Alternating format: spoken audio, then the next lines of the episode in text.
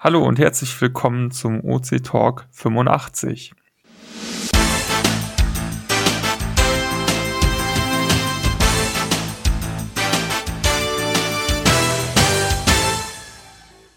Nachdem wir ja diesen Monat in Leipzig waren, nun der nach OC Talk zum siebten OCHQ-Event und mit den und vielen anderen spannenden Themen.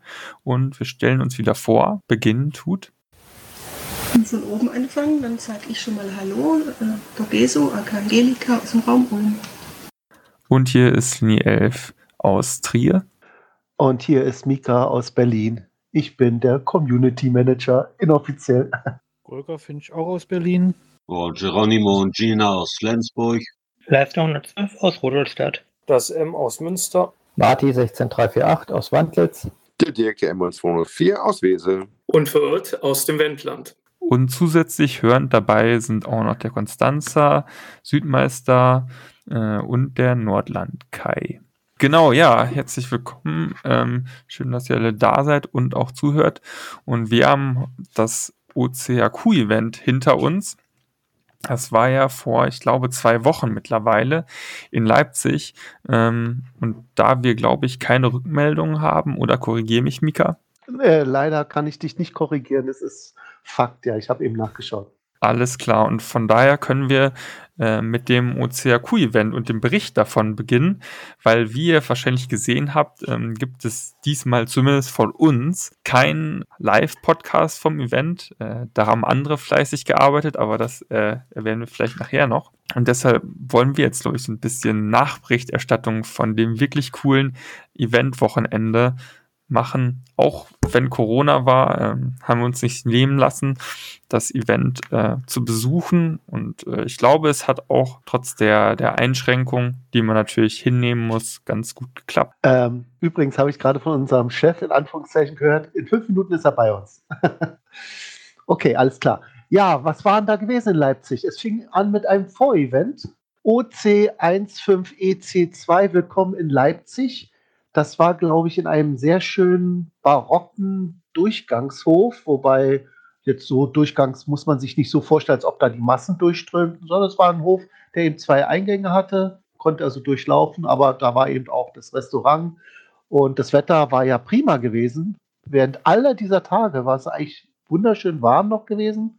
Ja, und da haben wir dann eben draußen gesessen bei dem schönen Wetter und erstmal die Orga hat uns begrüßt und ein prima, also ich muss sagen, großes Lob, äh, ein prima Flyer in die Hand gedrückt, was uns alles in diesen Tagen erwartet und worauf man achten sollte. Und ja, wie viel waren wir da, Nils? Oh, ich weiß es gar nicht mehr. Ja, war, war schon eine kleine Runde.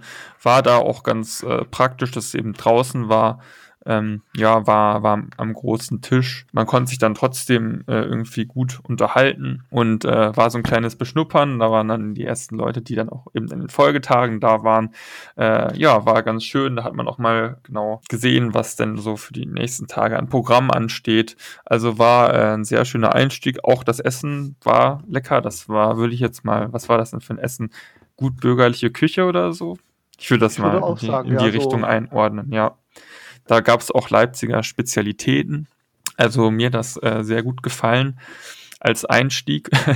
und ich muss sagen, dass ich dann im Anschluss an das Event ähm, irgendwann abends um 22 Uhr noch ein bisschen durch die Leipziger Innenstadt getigert bin, wo auch noch tatsächlich ähm, einiges los war und dann hier und da noch Caches abends gesucht habe dann am nächsten Morgen schon darauf angesprochen wurde, dass ich ja schon ganz viele Caches gelockt hätte, ja.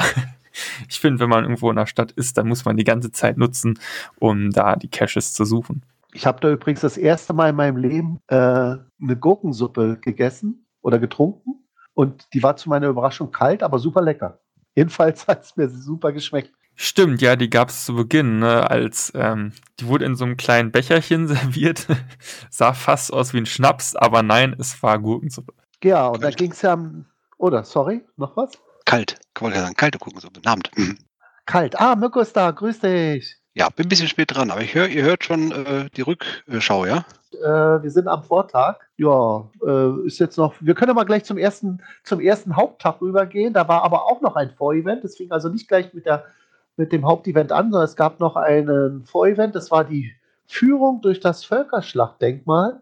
Und ich kannte es bisher nur von außen. Aber Leute, wenn ihr das, wenn ihr das auch nur von außen kennt, wie ich, macht so eine Führung mit. Es ist erstaunlich, was einem da drin alles geboten wird. Man hat ein bisschen das Gefühl, also wirklich, als ob man in einer Pyramide drin ist. Ja, so wurde es ja auch fast beschrieben und äh, tatsächlich sieht es drin sehr pyramidenähnlich aus. Also Sarkophage waren zwar nicht drin, aber äh, wir haben echt einige Ecken dort in der äh, in dem Denkmal gesehen und ich muss sagen, ich war vorher noch nie in Leipzig und kannte das Denkmal auch nicht und es sieht ja schon sehr groß aus und es ist auch erstaunlich, was innen alles drin ist. Also da sind noch, ein, große Räume drin, unten der Bereich, äh, in den man sonst eigentlich nicht reinkommt, in den sind wir durch die Führung reingekommen. Die Führung fand ich echt äh, gut und spannend, hm, hat der, der uns da geführt hat, gut gemacht und da haben wir echt einiges gesehen von dem tollen ja, Monument. Sein, ne? Ja, das auf jeden Fall auch. Also mein Fitness-Tracker, der hatte 29 äh, Stockwerke gezählt an dem Tag und ich war bei 14.000 äh, Schritte am Ende des Tages angekommen. Das war schon echt äh, erheiternd. Ja, ich hatte auch, äh, als wir da zum Beispiel auf diese, äh, was war das, erste Galerie, also nach ganz da oben konnte man ja nicht, aber auf diese Galerie hochkam, da kam ich schon ganz schön ins Schnaufen. Ähm, übrigens, wer diese Führung mal nachhören möchte, das Podcast-Team vom Geogedöns hat auch zum gesamten HQ-Event einen Podcast aufgenommen und da kann man Kapitelmarken setzen und da ist oder nutzen und da ist auch diese Führung eine ei eigene Kapitelmarke. Jo, die haben eh ganz viel aufgenommen, ne? Ich glaube, deren Podcast ging auf fast über drei Stunden. Ja, drei Stunden, das ist schon krass. Also das war der Podcast, den ich zu Anfang noch nicht ganz erwähnt habe. Ähm, aber ja, genau, das ist Geo-Gedöns. Die haben drei Stunden lang Podcast aufgenommen und auch wirklich äh, verteilt über den ganzen Tag, weil ähm, der Urbiwan und der Palk, die waren ja den kompletten Samstag da und haben da sehr viele verschiedene Eindrücke geliefert. Und ich hatte schon schlechtes Gewissen, dass meine Keynote eine Stunde ging. ja, dazu kommen wir ah. gleich noch. Das zusammen, eine Stunde du, eine Stunde Führung und dann noch eine Stunde Zwischengeplänke mit allen möglichen Leuten. Ja, äh, übrigens habe ich da noch ein, äh, im Nachhinein leider erst, hätte ich vielleicht vorher auch machen können, habe ich ein ähm, Sightseeing Virtual Cache aus diesem ähm, Denkmal gemacht. Das heißt, wenn ihr jetzt da seid, könnt ihr das auch locken vor Ort. Das war ein bisschen zu spät, Mika. ja, tut mir leid. Aber äh, ich glaube, es gab einige, die noch ein bisschen länger geblieben sind. Also Leipzig nicht nur die drei Tage mitgemacht haben, sondern eben so einen kleinen Urlaub noch rangehängt haben und die waren auch in der Lage, noch mal einen Cash zu locken.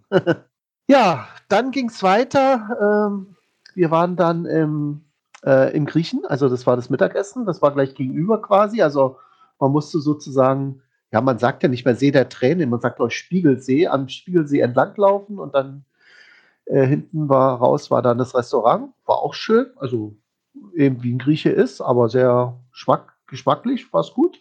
Ich glaube, äh, Obi-Wan hat bloß den Uso vermisst. Oh ja, hat er sogar einen Punkt abgezogen für. Es war aber, oh, es war so warm gewesen. Ich, ich war froh über jeden Schatten. Dummerweise ist die Sonne ja auch gewandert und ich hatte vorher Schatten und dann war ich auf einmal mitten in der Sonne. Ich habe es nicht ausgehalten, ich musste mich umsetzen. Das lag also nicht an meinem Tischnachbarn, einfach nur, dass die Sonne mir so auf den Kopf schien, dass ich schon hier fast einen Hitzschlag bekommen habe. Ja, dann konnte man sich so ein bisschen selbst vergnügen, aber alles strömte schon so in Richtung Inspirator. Das war ja auch fußnah, ne? Das, äh, ich glaube, äh, Nils, du bist da gelaufen, oder? Ja, genau. Ach, bist du nicht gelaufen? nee, ja, äh, ich, hatte, ich hatte ja hier äh, Micha.de noch bei mir und der hatte einen Mietwagen am Ah, okay, Und okay. der musste das ja umsetzen. Ja, okay. Gut, dann nehme ich mal mit. Oh, das sind die Geocacher, ne? 500 Meter und dann direkt mit dem Auto. nee, nee, nee. Wir, wir sind. 500 Meter? Ja, vielleicht ein Kilometer. Aber dafür haben wir zwischendurch noch Dosen gesucht. ähm, ja, wir sind in einer bisschen größeren Gruppe dann da äh, zu Inspirator gelaufen. Eigentlich kommt man da sogar noch direkter über so eine Brücke hin, aber die wurde scheinbar gerade neu gebaut, sodass wir einen kleinen Umweg gelaufen sind und die Inspirator, die liegt ja, ja in, in Sichtweite des Völkerschlachtdenkmals ähm, auf dem alten Messegelände und in der waren wir dann. Nochmal zur Erklärung, die Inspirator in Leipzig ist ein äh, naturwissenschaftliches Mitmachmuseum, so will ich es mal beschreiben. Ähm, und das Ganze innen drin hatte von den Räumlichkeiten so ein bisschen Charme, wie ich es vielleicht aus der Uni kenne. Also es war so ein gefühlt so ein Unigebäude, wo links und, und rechts neben den Fluren eben ja Mitarbeiterbüros waren, aber in dem Fall waren in dem Gebäude einfach keine Mitarbeiterbüros, sondern ähm, da waren dann die Ausstellungsstücke äh, in den unterschiedlichen Räumen und da waren wirklich viele spannende Sachen drin und wir waren dann ja auch noch vor dem Event drin und haben gecached, ne? Mhm. Indoor-Caches, drei Stück gibt es dort mittlerweile. Und die muss man sagen, sind wirklich gut, oder? Auf jeden Fall. Also ich habe ja ähm, erstmal keine großen Ansprüche dran gehabt. Habe gedacht, gut, klar, die werden da was äh, verbunden haben, irgendwas Tolles gemacht haben. Aber wenn man selber als Besucher durch die Inspirator geht, erlebt man ja schon mal ein Highlight für sich. Wenn man dann aber noch als Geocacher da reingeht und sagt, ich möchte gerne jetzt den Open Cache dort machen, das geht ja zum Glück nur Open Caching in dem Fall, weil sowas wäre ja bei GC gar nicht machbar, dann bekommt man ein äh, einfaches Listing, was man erstmal finden muss in der Inspirator. Und danach geht es erstmal richtig zur Sache, weil die Exponate, die sind teilweise eine Rolle in diesen Rätseln, die da sind. Und äh, die haben natürlich auch mit den Exponaten dann irgendwie was zu tun. Und das ist für den normalen Besucher gar nicht ersichtlich. Teilweise gibt es sogar versteckte Sachen, die man erst suchen muss, wo man als normaler Besucher gar nicht auf die Idee käme zu suchen. Vom Final wollen wir mal gar nicht drüber sprechen, weil das ist viel zu groß, um das zu erzählen. Das ist wirklich, äh, also wir haben jetzt das Mathe-Ticker-Labor gesucht äh, an dem Tag und das Finale ist wirklich richtig geil. Genau, ich habe auch selten so ein großes Finale gesehen. Äh, kann man eigentlich auch nur Indoor machen, weil äh, wenn du das irgendwie im Wald hast, äh, denke ich mal, wird das entdeckt. Aber sowas, so eine große, ja, Final Box sieht man selten. Aber bei dem Cache, Entschuldigung, Mirko. Wir wollen nicht so viel verraten. Aber der Cache hat jetzt, glaube ich, schon sieben Empfehlungen oder so bekommen, ist auf der Empfehlungsliste ganz weit oben. Ja, läuft. Aber Mika müsste ein schlechtes Gewissen haben. Ich ja, auf jeden ein schlechtes Fall. Gewissen haben? Wieso? Du warst vor uns in einer Analogdose und wir haben hinterher das Schloss nicht mehr aufgekriegt.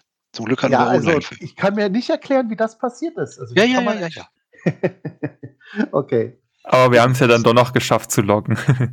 Ja, war gar nicht so einfach zum Schluss. Aber es hat super Spaß gemacht. Also wir können definitiv allen äh, Leipzig äh, Gästen und Besuchern äh, ganz klar empfehlen. Äh, besucht grundsätzlich erstmal die Inspirator und wenn ihr die Zeit habt und die Zeit braucht ihr auch, dann äh, trefft euch dort auch zum Geocachen, zum Indoor-Cachen. Der Capreca, der uns ja auch den Event dort ermöglicht hat, äh, der hat das entsprechend vorbereitet mit seinem Team. Die Leute sind darüber informiert, die haben das sogar mitgestaltet, fanden das Thema Geocachen an der Stelle natürlich noch besonders interessant und das ist ein ganz, ganz tolles Ding geworden. Also so richtig, das ist das, wo man sich Cachen mit vorstellt. Vielleicht kann ich noch ergänzen, äh, Golga 5 Sven, ihr habt ja gerade diskutiert, ob ihr nochmal einen Cash-Tag in Inspirator für die Leipziger äh, veranstalten wollt. Wie sind da die Planungen?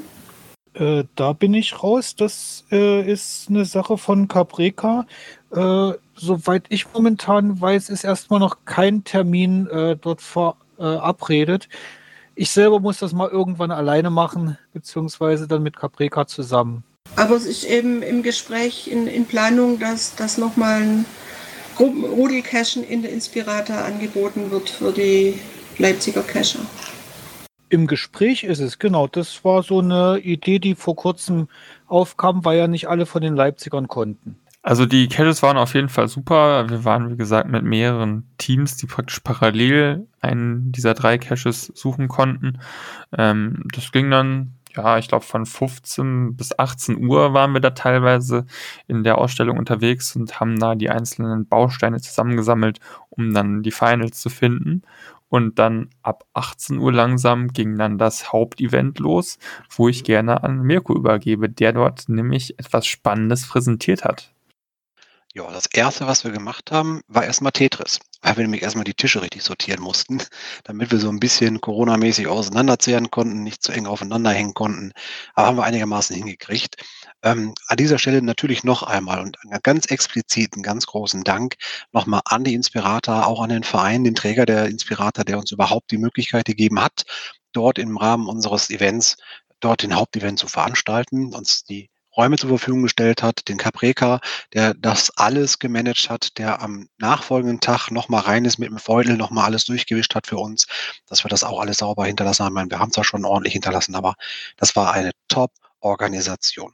Ja, wir haben auf jeden Fall an diesem Tag eine von mir hm, lange angekündigt, würde ich jetzt nicht sagen, aber in meinem äh, Will Intent Log habe ich ja gesagt, ich bringe eine Keynote mit. Und äh, wer schon mal im Business äh, unterwegs war, der weiß, Keynote, Das ist nicht irgendwie eine Schlüsselnote, sondern das ist irgendwas Besonderes. Das ist ein besonderer Vortrag, ein Schlüsselbeitrag, den man gerne darstellen möchte.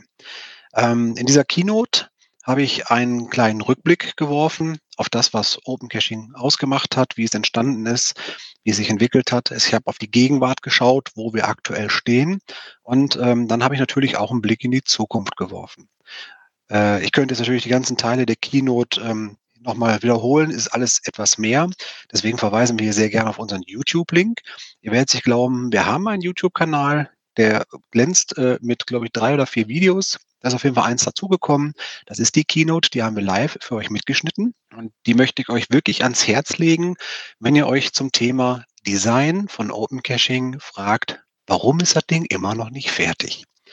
Das ist kein Video, wo ich eine Stunde drüber erzähle, äh, warum ich das nicht geschafft habe oder was alles kaputt geht oder sonst was, sondern dieses Video oder diese Keynote hilft in erster Linie erstmal zu verstehen, warum eben noch nicht so ein Design mal eben schnell draufgebaggelt worden ist. Es hieß damals im Gespräch mit anderen, Mensch, da gehst du einfach hin, holst dir da so ein Frontend-Theme von Theme Forest oder irgendein so Anbieter, 15 Dollar und dann schmeißt du das da drüber und dann hast du die Seite schön. Ja, ganz so einfach ist es eben nicht. Der Weg dorthin, den habe ich in dieser Keynote einfach mal dargestellt, vor allem mit den Fallstrecken, die wir haben, mit den Gefahren, die wir wirklich hatten und mit den Problemen. Und zu den Problemen gehörte zum Beispiel auch das Risiko, dass wir in Richtung Ende 2019 theoretisch und auch fast praktisch in eine Sackgasse geraten wären, indem wir gesagt haben müssten, wir müssen Open Caching einstellen und damit auch letztendlich das Ende des Vereins bedeuten würde, weil eine Technologie bei den Server-Hostern inzwischen nicht mehr verfügbar ist, die Open Caching damals als Grundlage benutzt hat, um überhaupt die Webseite anzubieten. Das ist die kurze Version. Wenn ihr euch dafür interessiert und sagt, okay, das möchte ich mir mal anhören, dann schaut bitte wirklich das Video an, kommentiert gerne das Video. Wenn ihr Fragen habt, können wir darauf eingehen, auch gerne in den nächsten Podcasts. Was aber ganz viel wichtiger ist, nachdem ich dann, ich glaube, fast 45 Minuten die Menschen mit Historie, Geschichte, Statistiken und Gründen gequält habe, habe ich es dann geschafft zu sagen, wer hat denn jetzt Bock auf ein neues OC4? Ja, auch das kommt in unserer Keynote drin vor in dem Video. Wir haben aktuell eine Software, die in der Betriebsversion 3 ist. Ihr kennt das von Betriebssystemen oder anderen Softwareprodukten, Apps, die haben immer Versionsnummern. Das aktuelle Open Caching ist die Version 3. Dahinter kommen dann auch noch ein paar Zahlen, sind aber jetzt nicht relevant. Und wir reden jetzt in Zukunft von einer Version 4. Und was das Ganze ausmacht, das könnt ihr auch online sehen. Das könnt ihr in einem Blogbeitrag sehen, der das Thema Dark Design einmal etwas beleuchtet. Schönes Wortspiel. Hm. Ähm, ja, Dark Design ist das, was auf euch zukommen wird. Wir haben einen Testserver, der heißt test.opencaching.de. Auf diesem Testserver haben wir eine Kopie der aktuellen oder damals aktuellen Variante der Live-Umgebung hingeklont. Und dort befindet sich jetzt in diesem Augenblick auch schon seitdem ich das freigeschaltet habe an diesem Abend die neue Version von Open Caching. Was ganz wichtig an der Stelle zu sagen ist, das ist noch absolut rüppelig. Also Beta, nee, Alpha-Phase. Das ist also gerade noch am Zusammenzimmern. Das Ganze ist ähm, äh, ein Work in Progress. Das heißt, ich regel, äh, update dort regelmäßig, äh, regelmäßig wieder in Anführungsstrichen, also nicht jeden Tag. Äh, dort aber die neuesten Arbeitsschritte, weil das ist meine Testzone. Und im Moment würde das noch gar keinen Sinn machen, uns zu schreiben, ah, auf Seite XY, da ist aber der Button noch nicht äh, blau, grün, gelb, da ist noch ein Text verrutscht. Also wer gucken möchte, kann dort gerne schon mal schauen. Wer Fragen hat, kann die gerne auch stellen, aber Fehler melden muss man an der Stelle noch nicht. Das würden wir dann ganz offiziell verlautbaren, wenn wir eure Hilfe brauchen, um Fehler zu suchen. Im Moment ist nur zu erkennen, aha, da geht es grafisch für Open Caching demnächst hin. was viel, viel geiler ist, nutzt mal euer Handy und besucht test.opencaching.de und ihr werdet erkennen, Open Caching passt demnächst auch aufs Handy. Jetzt brauche ich eine Gesprächspause ist dann das Thema Responsive Design, was Logo da umgesetzt hat. Und also, sage ich mal so, ich, darauf habe ich jetzt schon lange gewartet, weil ich benutze OC auch oft übers Handy, ähm, wenn ich mal was jetzt so Spezielles nachgucken möchte. Und das ist schon ein bisschen umständlich, immer auf seinen kleinen Browser da jetzt in die richtigen Ecken zu zirkulieren. Und da wird es eben, passt sich das, die Seite eben meinem Handy-Format an. Also passt ganz gut. Genau, wie Mirko auch gesagt hat, äh, ist noch Work in Progress und ihr könnt dann dürft leider auch nicht erwarten, dass das jetzt übermorgen fertig ist, sondern ein bisschen wird das noch dauern. Ähm, aber jetzt durch einen Aufschlag, würde ich es jetzt mal nennen, ähm, ja, haben wir jetzt eine, eine, gewisse Richtung, in die wir wollen und ähm, können dann da auch vereint an einem Strang dran ziehen, äh, um das Ganze dann irgendwann vielleicht, ich weiß nicht, im Laufe von 2021, Fragezeichen Mirko, ähm, dann auch mal ein bisschen weiterzubringen, dass man das dann nicht nur auf dem Testserver sehen kann, sondern irgendwann auch auf der richtigen opencaching.de Seite sieht. Genau, daraus mache ich mal ein Ausrufezeichen. Das ist äh, ganz klar der Plan, sonst hätten wir uns nicht so Mühe gegeben in letzter Zeit. Ähm, also wie geht es weiter, ist ja eine Frage.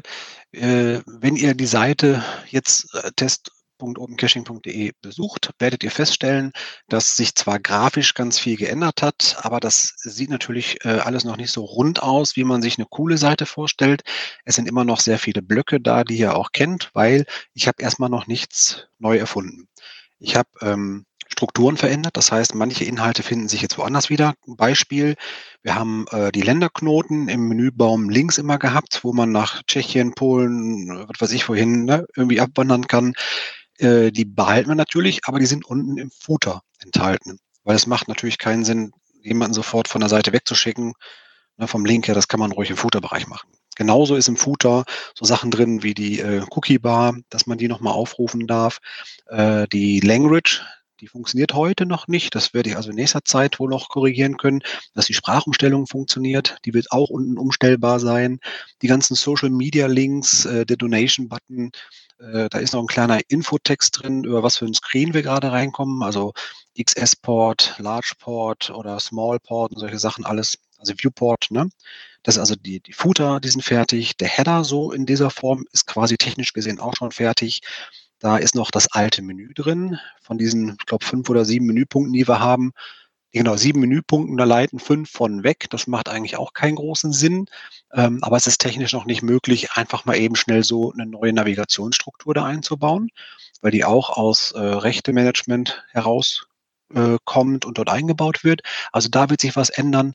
Ich weiß, dass heute noch der Fehler besteht, wer unter dem Mobil Browser, also über, das Handy reingeht, der wird ein Menü finden, was keinen Hintergrund hat. Das heißt, man sieht die, den Text auf dem Hintergrund, der der Webseite gehört. Ähm, das muss aber eigentlich farbig sein. Da sind also noch Fehler.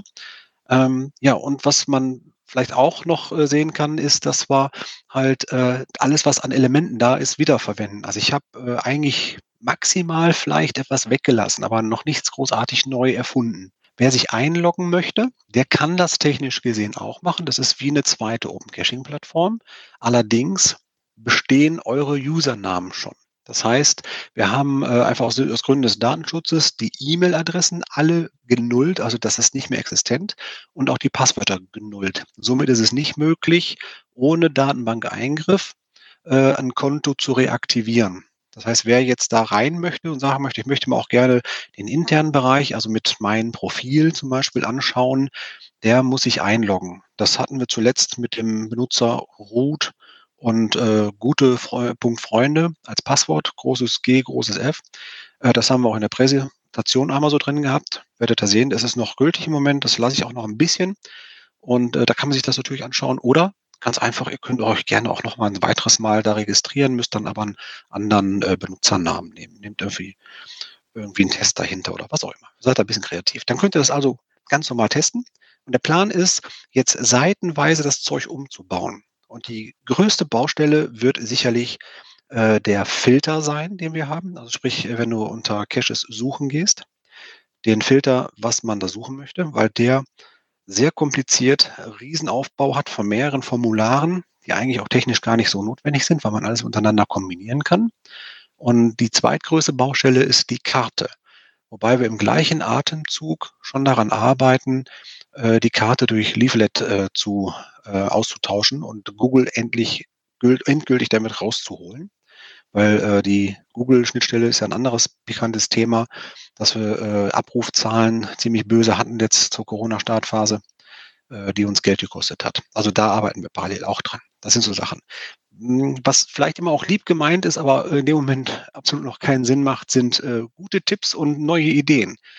Denn dafür haben wir ein Ticketboard. Das habe ich auch in dem Vortrag kurz vorgestellt. Wir haben eine lange, lange, lange Wunschliste von vielen guten Ideen, wo wir gesagt haben, okay, setzen wir alles um, wenn wir die neue Struktur haben. Weil viele Sachen lassen sich erst umsetzen, wenn es das neue Design in dem Sinne gibt.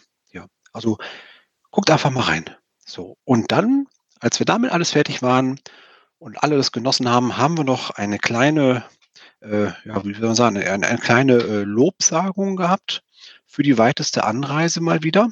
Und da war ich echt ein bisschen geknickt in diesem Jahr, weil ich dachte, auch schade, äh, sind eigentlich so viele so weit angereist. Wir hatten ja einmal äh, aus dem hohen Norden Geronimo und Gina, die mit, äh, ich glaube, 500 und irgendwie so knapp 30 Kilometer oder sowas schon eine recht weite Anreise hatten, aber 30 Kilometer mehr um den Daumen rum hatten unsere Freunde aus Berchtesgaden. Und die kamen nämlich dann äh, von ganz weit aus dem Süden, also quasi von beiden Seiten, von oben, von unten, alles nach äh, oben in, in, die rechte Ecke rein. Und äh, dann haben wir an dem Tag noch verkündet, wo es 2021 hingeht. Und äh, das ist mir eine ganz große Freude, das auch nochmal über den Teamspeak und über einen Podcast zu sagen, liebe Freunde im Süden, nächstes Jahr treffen wir uns wohlweislich außerhalb der Hauptsaison der äh, Oktoberfestzeit in München. Da freut sich bestimmt der Schatzforscher. Der kommt ja aus der Ecke. Unser Kassenwart. Der weiß nur noch nicht, dass wir uns bei dem in den Garten setzen wollen zum Trinken. aber der hat noch ein Mikrofon noch aus, oder?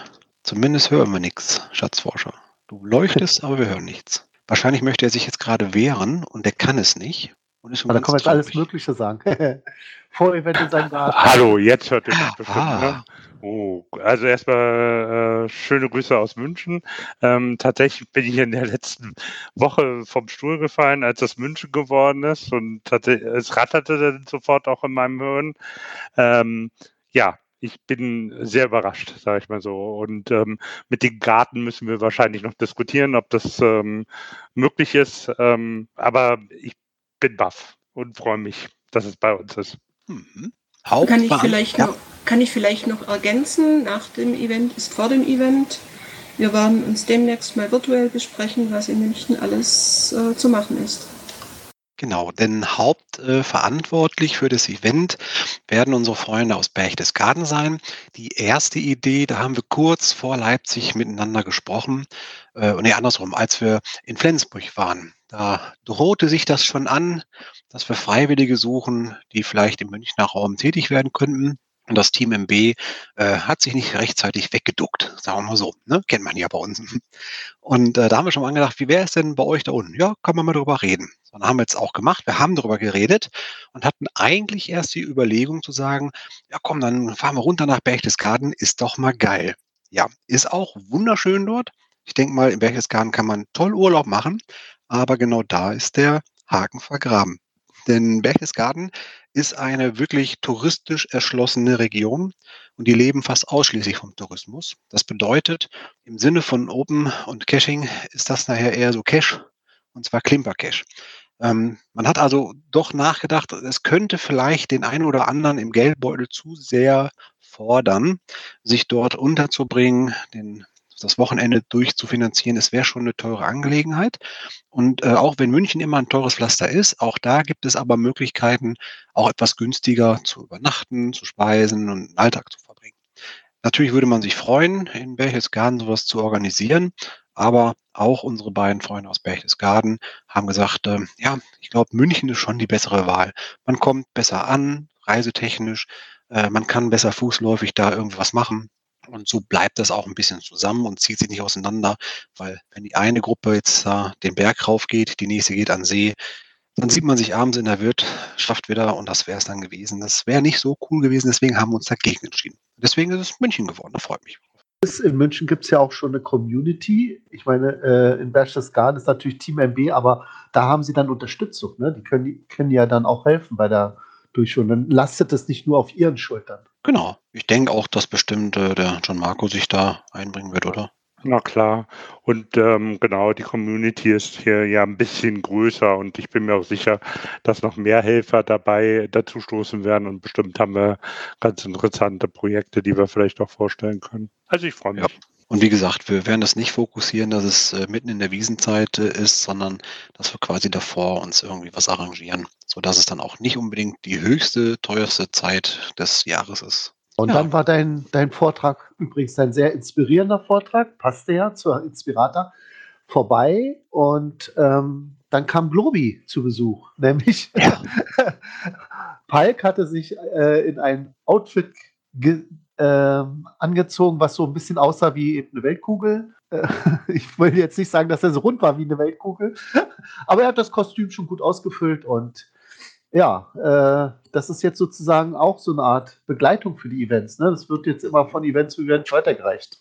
Ja, weiß ich gar nicht, ob wir weiterreichen sollen oder einfach mitnehmen sollen. Ähm, auf jeden Fall hat äh, der Palk uns freundlicherweise äh, in der Form unterstützt, dass er unserem Globi mal im wahrsten Sinne des Wortes Leben eingehaucht hat und sich in so ein Kostüm reingesteckt hat. Also ein, ein Sweatshirt oder wie man das nennt, so ein Hoodie, Pullover, irgendwie das in der kompletten Weltkarte, fehlte nur das GPS in der Hand. Und ja, äh, wird uns ab sofort auf jeden Fall äh, begleiten. Ich habe es hier bei mir schön neben unserem HQ-Event-Buch liegen und werde das hier in Ehren halten. Danke dafür nochmal an Palk. Äh, Wirklich sehr, sehr cool. Also ich musste wirklich lachen, dass es jetzt ist unser Maskottchen zum Leben erweckt. Äh, freut mich sehr. Sehr cooles Geschenk. Vielen Dank. Man kann es übrigens auch sehen, es gibt ja immer zu Event äh, oder überhaupt zu Caches manchmal Bilder. Wenn ihr also euch das Event anguckt, das war, äh, Moment, OC15EC1, siebtes OpenCaching.de HQ-Event. Verlinken wir natürlich. Genau. Dann äh, auf die Galerie geht, das ist dann oben rechts, Bildergalerie oder so, dann äh, habt ihr sofort äh, zum Beispiel mein Bild drin und da seht ihr dann Globi in groß. Und den Globi in klein, ja, den Globi, Globi in klein, den habe ich verteilt. Ich habe jetzt selber, glaube ich, nur noch, nee, ich habe eigentlich nur noch einen einzigen Globi übrig. Äh, sozusagen, bevor ich den auch noch ausgebe, äh, damit ich selber weiß, was ich mal produziert habe. Das heißt, ich muss unbedingt für München dann eine neue Edition rausbringen. Allerdings dann auch hoffentlich trackbar. Das habe ich nicht dummerweise vergessen gehabt, ja. Ja, da gucken wir mal weiter, wie es bis dahin geht. Ähm, was mir noch einfällt, wo du sagst, Bilder. Ne? Also wir haben natürlich auch äh, Social Media mäßig uns gut äh, verbreitet. Ähm, wir haben eingeführt, dass wir zu den äh, HQ-Events ein entsprechend passendes Hashtag verwenden. Also wenn ihr jetzt bei Insta, bei Twitter, bei Facebook, wo immer seid, dann sucht mal nach Hashtag, äh, äh, Hashtag OCHQ7. Und dort findet ihr dann auch viele, viele Bilder, die zu diesem Event passen. Und unter anderem auch ein paar Sachen, die ich gepostet habe. Und da nehme ich nochmal Bezug auf unseren Blogbeitrag in unserem Blog. Da gibt es nämlich zum Thema Dark Design äh, nochmal so ein kleines Special. Weil ähm, ich habe schon so ein paar Nasenrümpfen gesehen, die sagt, äh, jetzt hat er sich was äh, Neues einfallen lassen. Hier so eine schwarze Webseite, sieht doch kacke aus und so. Nee, ähm, dazu möchte ich kurz auch noch mal was erläutern. Äh, Im zukünftigen Design konzentrieren wir uns, uns erstmal auf ein Dark Design. Warum man Dark Design macht, kommt in so einem Blogbeitrag ziemlich gut rüber. Und dann werden wir äh, später eine Option anbieten, äh, nach dem Motto Licht anmachen. Da kannst du das Dark Design auf ein helles Design umstellen. Und wer weiß, vielleicht sind wir noch ganz verrückt und hängen da nochmal irgendwann so ein Color Design dran, dass wir nochmal die alten Farben grün und blau aufleben lassen oder so. Man weiß es nicht. Also ne, dazu Blogbeitrag, den wir natürlich auch nochmal verlinken wollen, Dark Design. Und wer sich da nochmal durchliest, der wird feststellen, dass ich eigentlich fast die ganze Zeit, wenn ich irgendwas gepostet habe, immer wieder Anspielungen gemacht habe auf das Dark Design. Aber das könnt ihr dann im Blogbeitrag mal nachlesen. Also die wir natürlich auch gerne verlinken. Ja, ich, ich habe da, hab da richtig gefeiert. Also ich habe mir so gedacht, ach komm, machst du mal so, machst du mal hier, machst mal da. Und hinterher hat auch einer gesagt, so, ey, jetzt wurde das alles so drauf, jetzt habe ich halt erstmal begriffen, was du alles gemacht hast. Ich habe den Bilderrahmen von, von der Urkunde, der war in Schwarz und Gelb. Ich hatte das Design im, im ähm, äh, in der Präsentation zum Beispiel. Am Anfang war das ein helles Design mit so einem hellen Hintergrund und so einer Holzfußbodenoptik. Und dann habe ich gesagt, jetzt gucken wir in die Zukunft. Und ab dem Moment haben wir auf einmal ein Dark Design in der Präsentation. Das haben gar nicht so viele begriffen erstmal. Aber hinterher wussten sie, ach, stimmt. Der hat auch einmal umgestellt. Ja, und auch die Fotos, die ich die ganze Zeit gepostet hatte und verwendet habe, auch, auch das waren alles Indizien und äh, Indikatoren. Selbst auf der Startseite vorne auf der Präsentation, wo es um die Zukunft ging, das war schon in Schwarz und Gelb gehalten. Also schaut euch die Präsentation an, lohnt sich auf jeden Fall auf unserem YouTube-Kanal. Ich habe vorher nochmal nachgeguckt, es sind sogar nicht drei oder vier Videos, sondern wir haben schon fünf insgesamt. ja.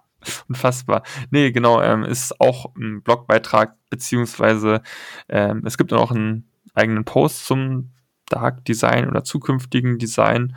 Ähm, es gibt einen Blogbeitrag selber zum Haku-Event und es wird natürlich jetzt auch noch den Beitrag zum Podcast geben äh, und überall sind die passenden Links. Da solltet ihr schon das YouTube-Video finden. Und am Sonntagmorgen hieß es dann Winke, Winke, Goodbye aus Leipzig, ne? Genau, mit der einzigen, ich war überrascht, einzige Webcam, die es in Leipzig gibt, also die als Cache umgesetzt wurde. Ich habe bin ja ein großer Webcam-Fan. Ich habe versucht, selber eine Webcam nochmal zu finden in Leipzig. Es ist mir nicht gelungen. Ich habe nur eine am Stadtrand gefunden. Die habe ich jetzt auch als Webcam-Listing verwurstet, kommt aber erst später raus, aus Gründen. Äh, ja, also es ist anscheinend eine recht Webcam-arme Ecke da in Leipzig, aber die eine konnten wir nutzen und die war direkt am Hauptbahnhof, also zentral, sodass dann auch Leute nach dem Event ja gleich dann äh, per Zug dann äh, weiterfahren konnten. Wobei Slini, dich haben wir noch durch die Straßen laufen sehen, ne?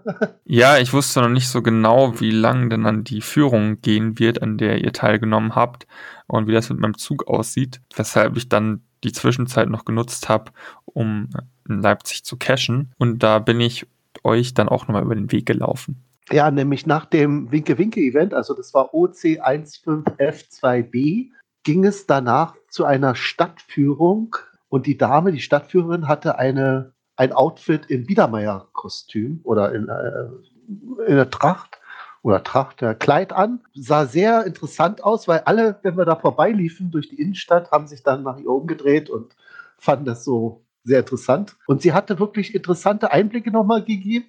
Und ähm, ja, also äh, ich sag mal so, ich bin an so vielen Caches da erst vorbeigelaufen, dass ich auch dauernd immer noch am Locken war. Also da war ja der Auerbachs Keller, da war so ein Läufer oder so ein Running Man und äh, dann mehrere virtuelle Caches. Also wir, wir hatten sozusagen eine Stadtführung mit Cache on the Road. Ja, ja das soll, glaube ich, der Rückblick gewesen sein, ne? oder? Haben wir noch irgendwelche Punkte dazu?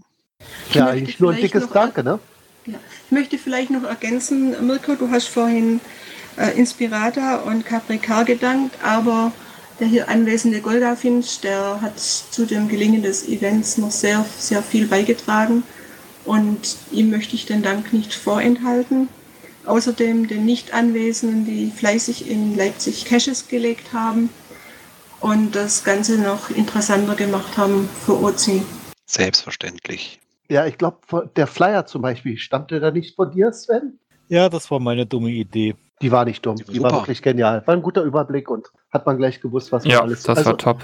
Ich habe die auch verwendet zum Nachlocken, weil ich ja wusste, also das ist ja immer das Schwierige. Man macht so ein Event und ist dauernd am, am ja, sag ich mal, online eintragen, äh, nicht online, Papier eintragen. Jetzt muss man ja das auch nochmal alles äh, in Logs fassen.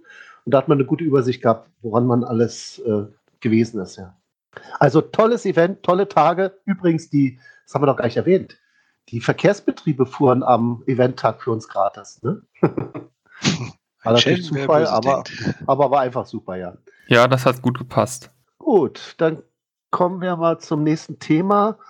Ja, und genau. Das schon angerissen, ne? Genau, aber dann, das hatten wir. Wir können nochmal erwähnen, also hört euch auf jeden Fall den Geogedöns Podcast an äh, von, von Palk und Urvi waren. Drei Stunden gute Unterhaltung, äh, wo das Ganze nochmal aus einer anderen Sicht geschildert wird. Wo, glaube ich, Mirko auch nochmal im Interview ist, oder Mirko?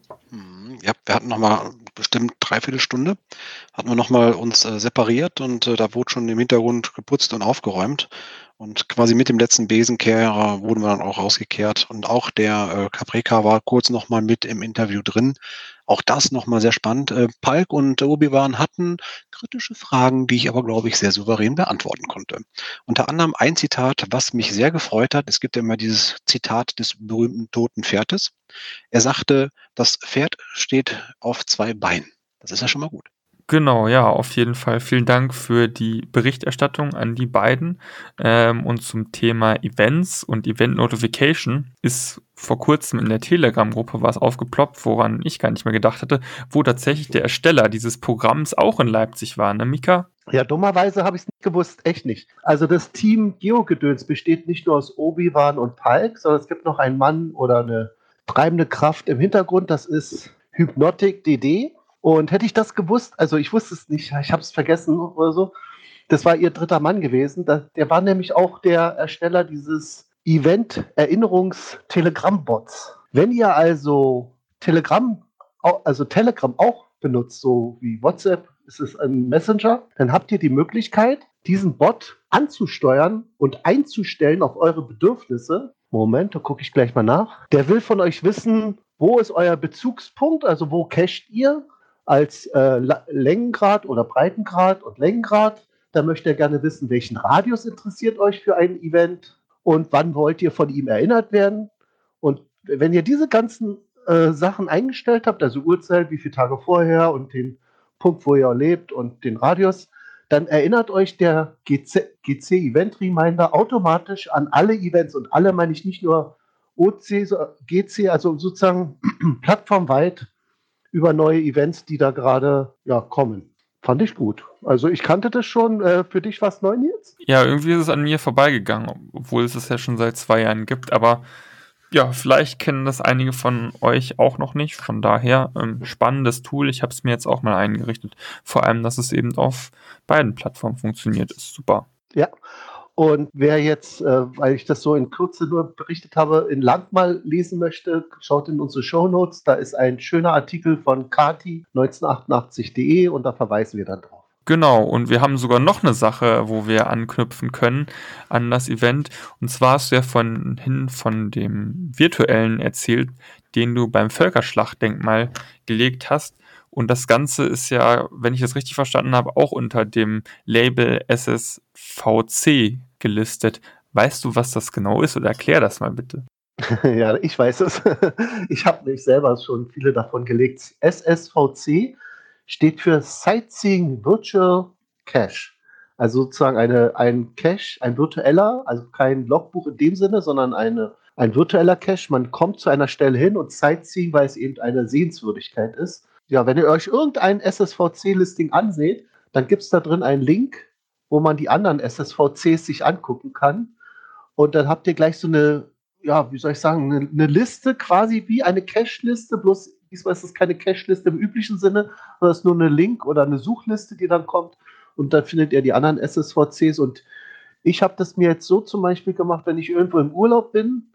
Äh, ich war mal in der Schweiz gewesen und da geht man ja auch gerne zu irgendwelchen besonderen Highlights. Dann habe ich versucht, diese Highlights als SSVC zu umzusetzen. Also da ist zum, zum Beispiel eine am Gletscher da, an einer Jungfrau habe ich da was gemacht oder an äh, so eine Art Aussichtsplattform, wo man einen schönen Blick auf den Thuner See hat und so weiter. Also da, wenn ihr also irgendwo seid im Urlaub und ihr seht ein SSVC, ist dringend zu empfehlen, den zu besuchen. Die sind wirklich toll und man wird gleich zu den Highlights hingeführt, wo es sich lohnt zu sein. Es gibt übrigens, das ist auch interessant, schon 167 SSVCs. Also die sind ja weltweit zu finden, teilweise auch in Amerika. Everglades zum Beispiel habe ich gemacht. Ja, und äh, also wie gesagt, gut für den Urlaub. Das ist ja auch das Schöne an diesen virtuellen Caches.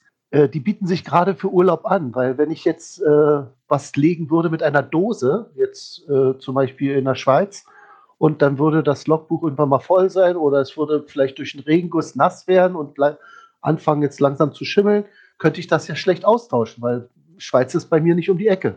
Und deswegen bietet sich so ein virtueller Cache an und trotzdem hat man ein Erlebnis, weil man wird ja zu etwas hingeführt. Und äh, die sind meistens übrigens mit einem, also eigentlich äh, die ganze Serie sind Oceonis und sie sind mit einem Passwort versehen. Du, dummerweise, oder ich musste jetzt schon anfangen, leider bei einem Cache äh, oder bei, bei zwei von meinen Sightseeing Virtual Cache noch eine Logbedingung mit Foto einzufügen, weil man nämlich oder weil ich nämlich mein Passwort nicht schlau genug gewählt habe. Ich hatte jetzt bei dem Völkerschlachtdenkmal ein Passwort genommen, was direkt da an, den, äh, an der Treppe ist. Das sind so eingelassen äh, Fliesen mit den Unterstützern, die dieses Völkerschlachtdenkmal sponsern oder unterstützt haben beim, bei der Renovierung. Und da habe ich einen Namen verdeckt. Ja, leider findet man den Namen oder die ganze Liste an Namen auch im Internet. Und da könnte man ganz genau wissen, welchen Namen ich verdeckt habe.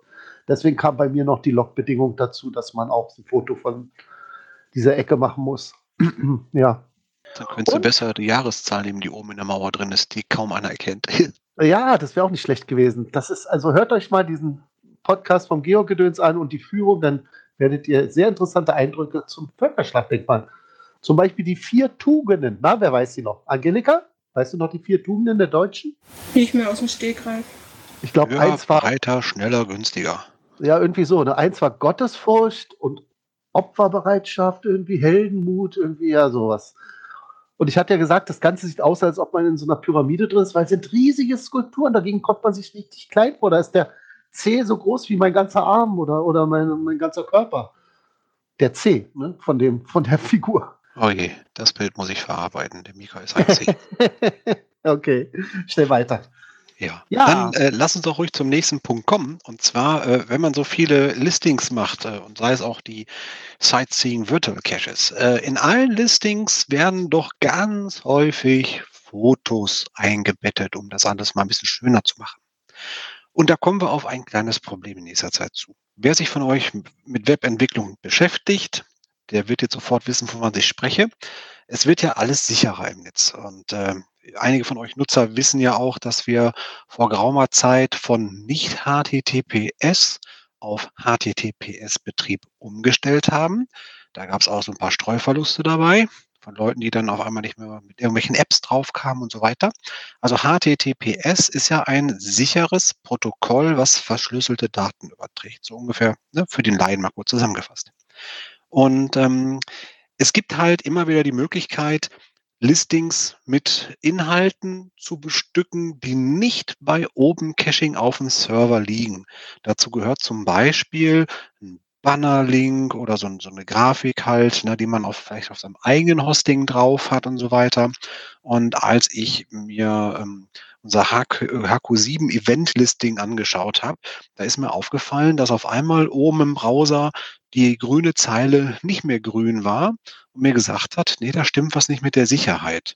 Dann habe ich herausgefunden, dass äh, der Capreca, weil er das noch nicht anders wusste, dass er das äh, Bannerbild von der ähm, Inspirata und dem Event, das Logo, ähm, auf seinem persönlichen Hosting äh, niedergelegt hat dort als Datei, um es dann von dort abzurufen und in das Listing einzubauen. Technisch gesehen ist das ja gar kein Problem, funktioniert ja auch so.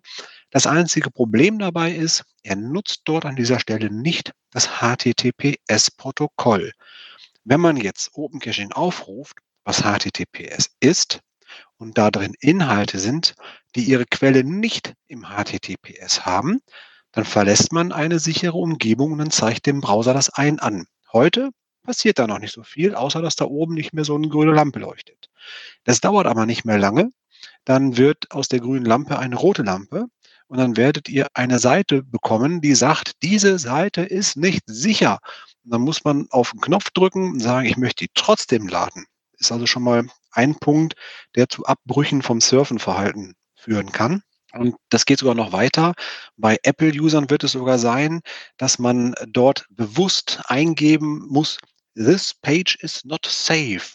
Also richtig kompliziert, damit man auf diese Seite bewusst draufkommt. Also es wird eine größere Sicherheitshürde werden, solche Seiten demnächst aufzurufen. Das bedeutet für uns in der Open Caching Development Abteilung, wir müssen durch alle Listings gehen und danach suchen, wo Ressourcen mit HTTP anstelle von HTTPS aufgerufen werden.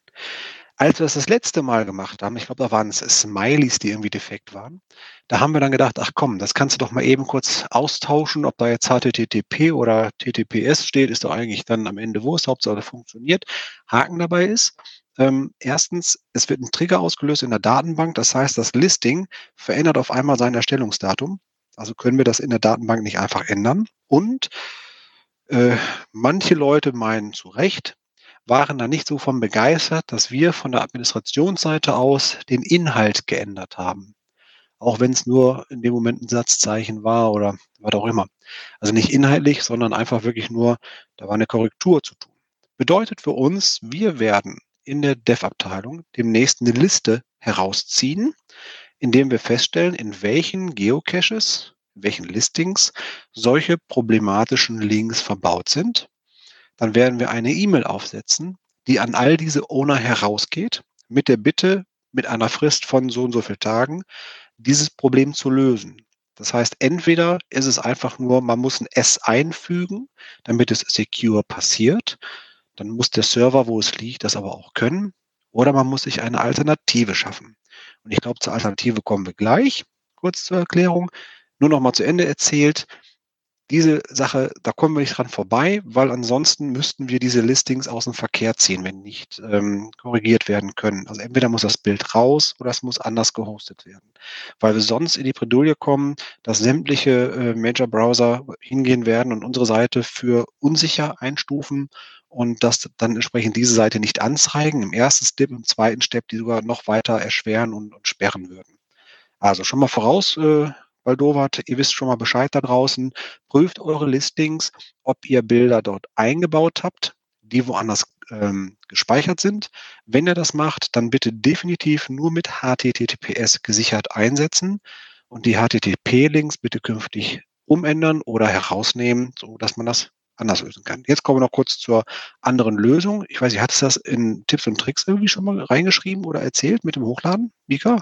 Ui, das kann sein. Also aber bestimmt nicht mit HTTPS, also okay. mit diesem Hintergrund nicht. Nee, gut, aber dann, dann erwähnen wir das einfach nochmal. Wenn ihr ein Listing angelegt habt, dann habt ihr ja das zum Editieren dort. Ihr könnt, wenn ihr Bilder äh, ins Listing einbaut, auch über Bilder hochladen Funktion einfach auf den Servern Bilder hochladen. Bitte per JPEG am liebsten. Ich glaube, das wird auch verarbeitet. Dann liegen die bei uns im Hosting und dann ist es überhaupt gar kein Problem, dieses Bild auch einzubinden. Den Code bekommt man ja dann hinterher raus, wenn man auf die rechte Maustaste klickt und sagt, den äh, Hyperlink ähm, kopieren.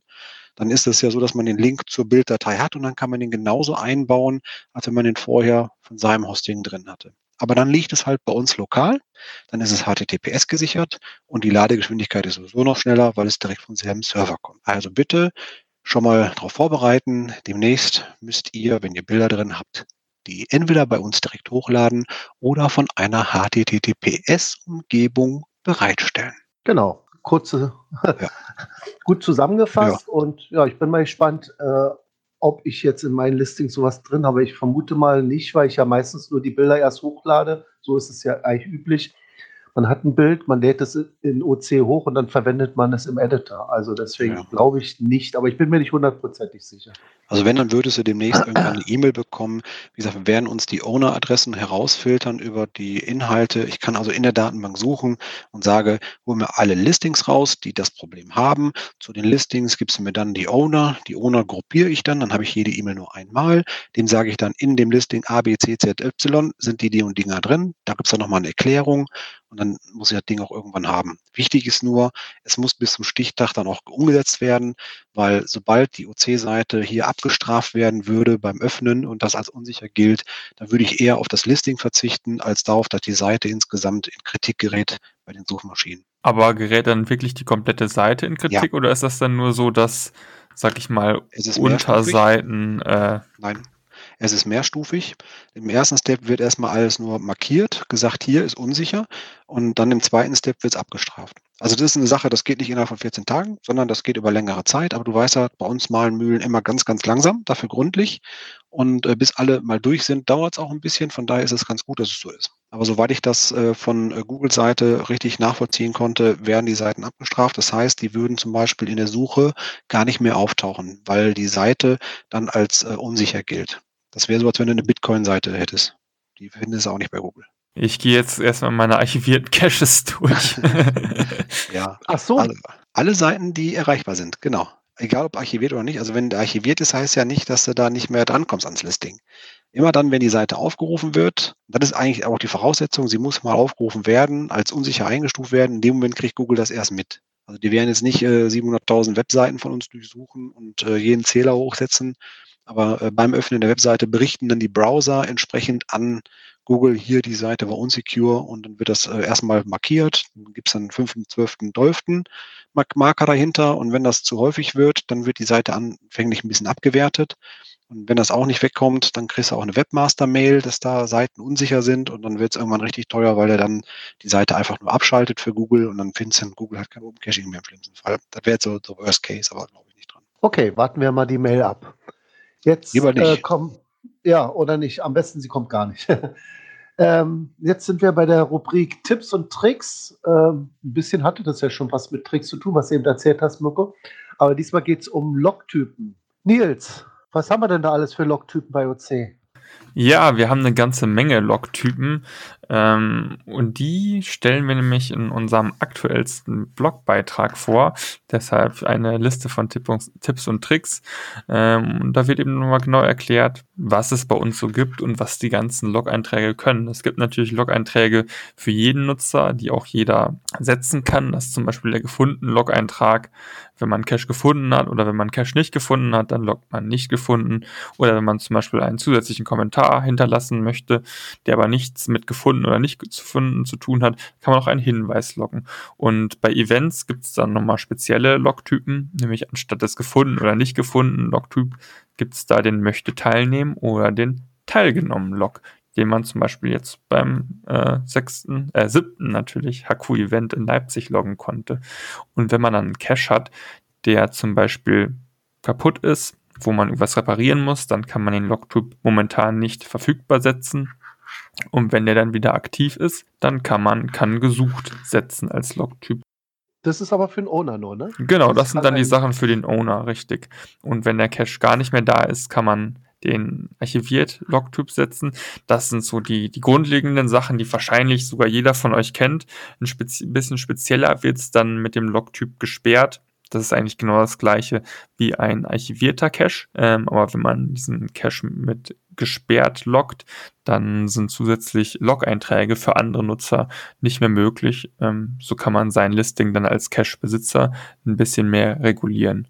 Und wenn man ähm, Log-Typ noch was äh, ergänzen möchte, den also umändern möchte oder den Inhalt ändern möchte, dann geht das ähm, am jeweiligen Log über eine Bearbeiten-Option. Äh, man kann den Log natürlich auch löschen oder noch Bilder zum Log hinzufügen. Und was noch zusätzlich ist, sind Wartungsflex. Die gibt es noch nicht so lange bei uns.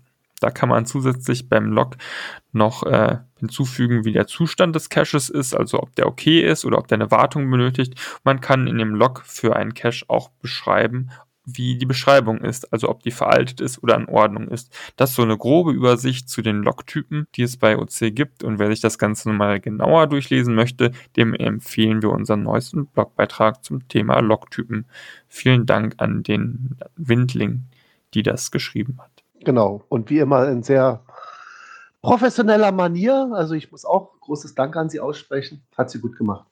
Ja, und genauso wie man jetzt einen Log äh, absetzen kann für Finder, gibt es auch einen Log, was wahrscheinlich jetzt für einige Owner nötig ist. Es beginnt nämlich oder hat schon begonnen, die Fledermaus-Schutzsaison oder Schutzzeit. Und seit 1.10. Und äh, wenn man ein Besitzer oder Owner eines Bunker-Caches, Höhlen-Caches oder vielleicht ein Lost Place mit einer alten Scheune ist oder so, dann sollte man sich überlegen, ob es nicht sinnvoll ist, diesen Cache für diese Fledermaus-Schutzzeit erstmal zu deaktivieren.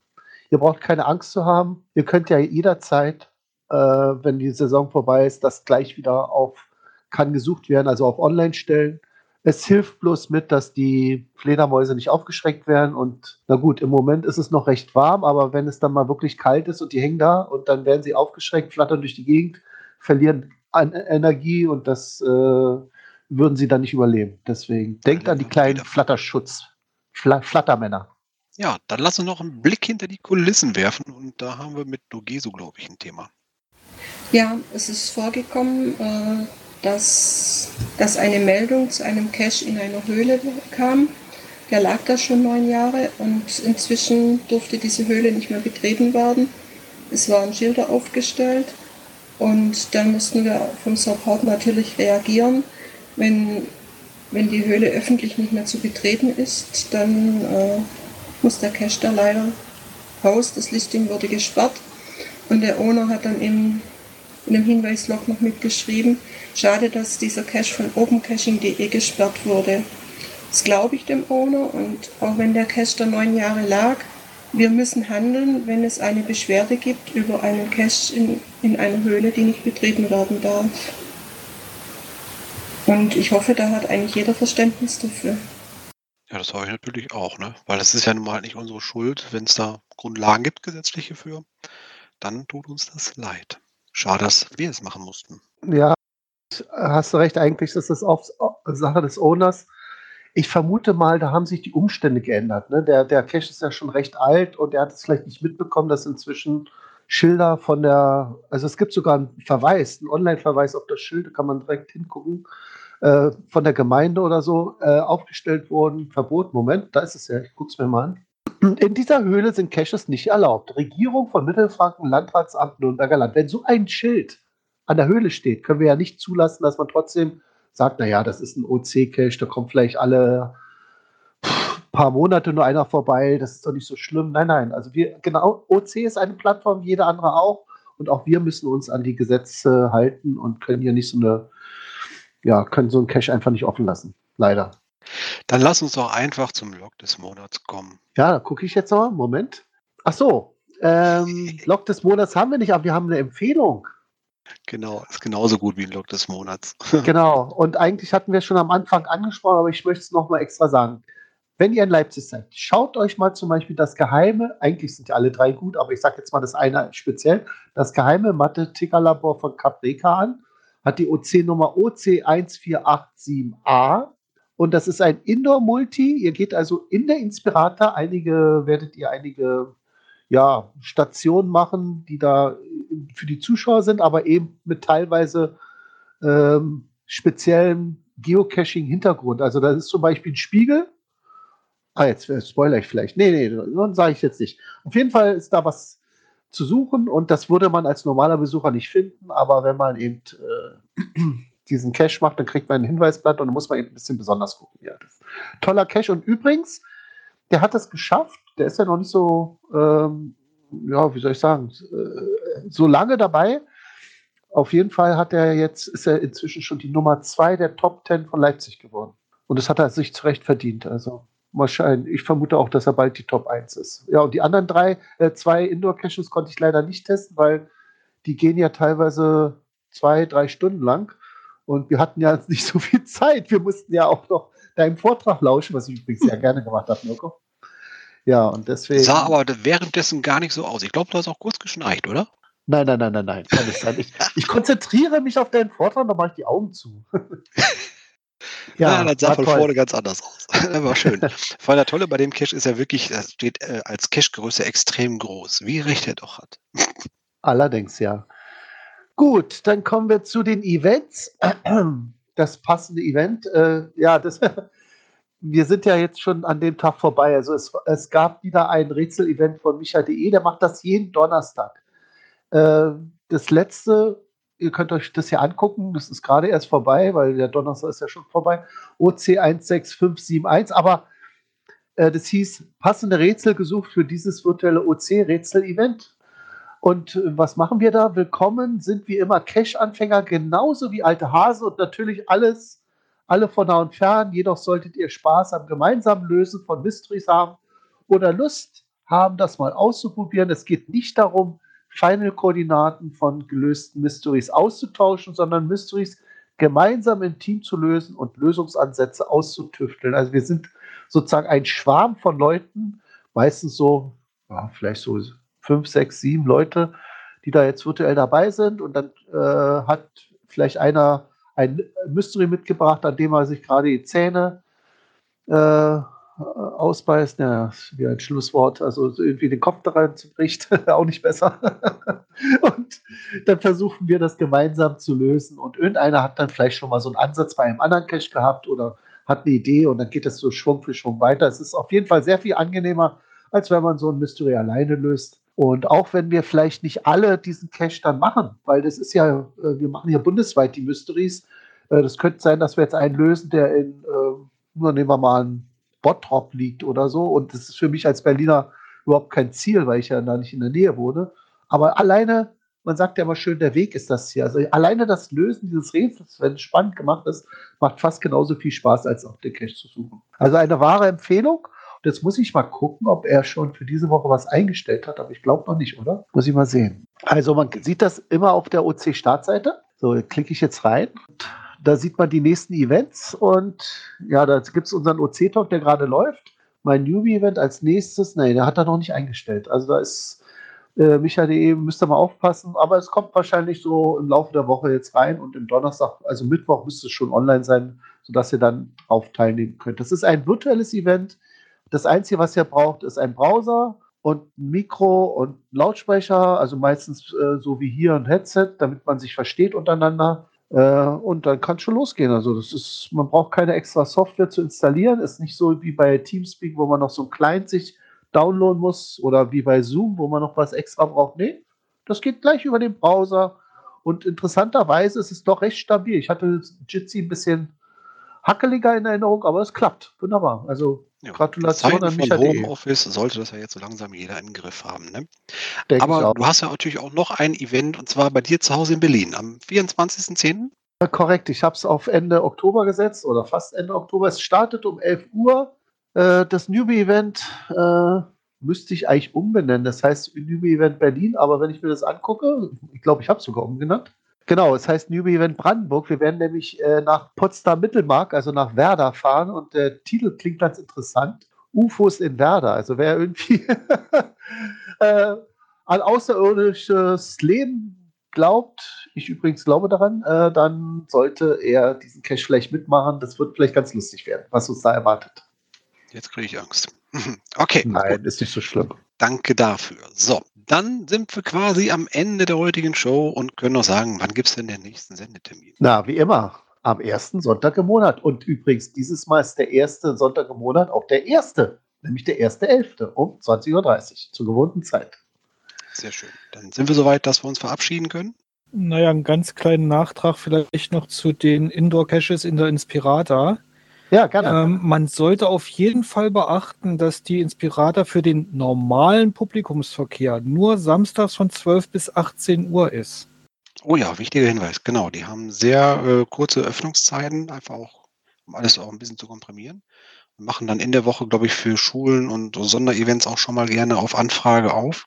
Aber das dann eher, ne, auf Anfrage. Ja, danke für den Hinweis. Bitte gerne. Gut, wenn wir sonst nichts haben, eins, zwei, drei, dann würde ich die Verabschiedung einleiten und bedanke mich wieder bei allen Zuhörern für die nächsten Kommentare. Wünsche euch einen schönen Abend, bleibt gesund, es grüßt euch lieb und fein, die Clan Family vom Niederrhein. Tschüss. nein, nein, nein, nein, nein. Hä? Du fängst doch von oben an. Wir fangen doch von unten an, uns zu Ach verabschieden. Mensch, jetzt war ich gerade fertig. Ich sag Tschüss jetzt. Okay, von oben. Es verabschiedet sich verirrt aus dem Wendland. Wiederhören aus äh, München. Wiederhören aus Münster. Ja, schönen Abend noch an alle hier aus Flensburg. Tschüss nach Berlin. Und tschüss auch aus Berlin. Tschüss aus Trier. Tschüss aus Ulm. Jetzt hier den Stecker raus. Feierabend. Tschüss, sagt der Mirko.